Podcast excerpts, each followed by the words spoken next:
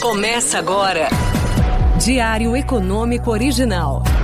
Uma análise das principais informações que impactam os mercados, a economia global e do Brasil. Apresentação: Marco Caruso.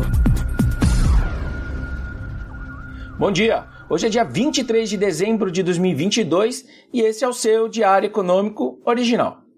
Dia bem negativo para os principais ativos de risco lá de fora ontem.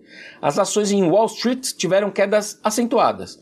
O SP 500, por exemplo, caiu 1,5% no fechamento, mas no pior momento chegou a bater 3 de queda.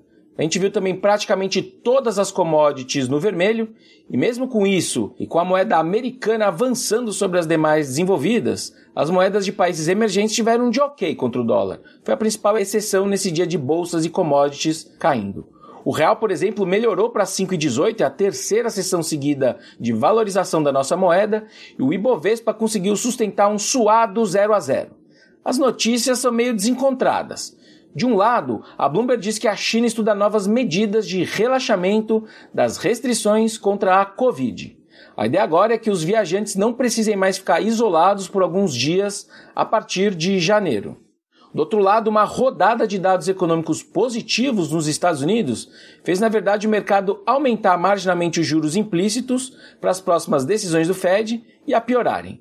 O principal destaque foram os pedidos de auxílio-desemprego, que vieram abaixo do esperado. Os ativos não têm gostado quando o mercado de trabalho americano não dá sinais mais claros de resfriamento, basicamente por sugerir salários e inflação mais resistentes o que pode empurrar o Fed a bater mais forte na economia via juros mais altos. Fora isso, surpreendeu também o fato do PIB do terceiro trimestre americano ter sido revisado de novo para cima. Eu não sei se todo mundo sabe, mas os Estados Unidos divulgam sempre três estimativas do PIB de um certo período. E geralmente a terceira vez tem mudanças muito marginais quando comparados com a segunda divulgação. É muito mais entre a primeira e a segunda divulgação que a gente vê maiores surpresas. Só que ontem a revisão para cima no crescimento veio justamente nessa terceira leitura e acabou reforçando aquela afirmação do Fed de que a economia real americana está forte o suficiente para suportar uma política monetária restritiva e por um período longo de tempo. Bom, fora tudo isso, tem também a questão dos volumes de negociação, que são normalmente baixos com as férias que estão em pleno andamento, o que acaba também exagerando as flutuações dos mercados. Por aqui eu tenho algumas suspeitas sobre o que blindou os nossos mercados contra esse externo mais azedo.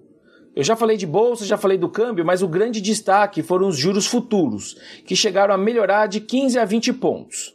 Diz o G1 que o BNDES vai ficar subordinado ao Ministério do Desenvolvimento, Indústria, Comércio e Serviços, que vai ser comandado pelo vice-geraldo Alckmin. E aí, se se confirmar essa estrutura, talvez ela reforce aquela ideia de que o velho BNDES não vai voltar, já que o mercado gosta de ver no Alckmin uma figura menos desenvolvimentista, intervencionista, etc.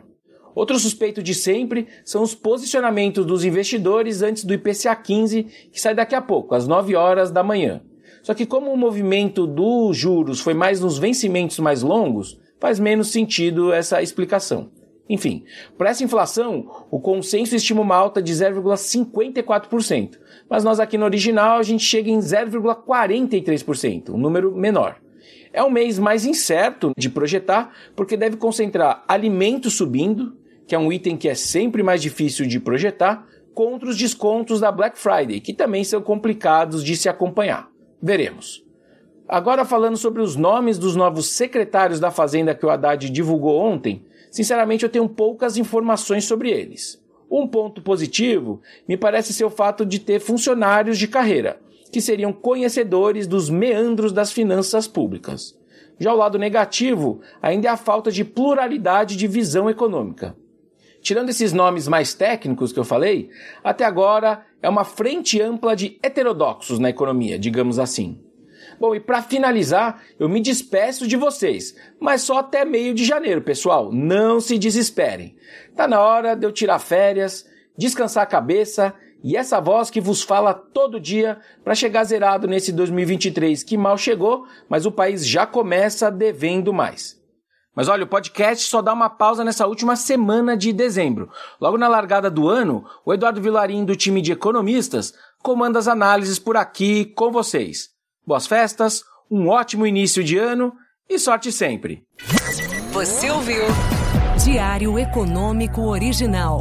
Uma análise das principais informações que impactam os mercados, a economia global e do Brasil. De segunda a sexta, às seis da manhã, no Spotify e YouTube.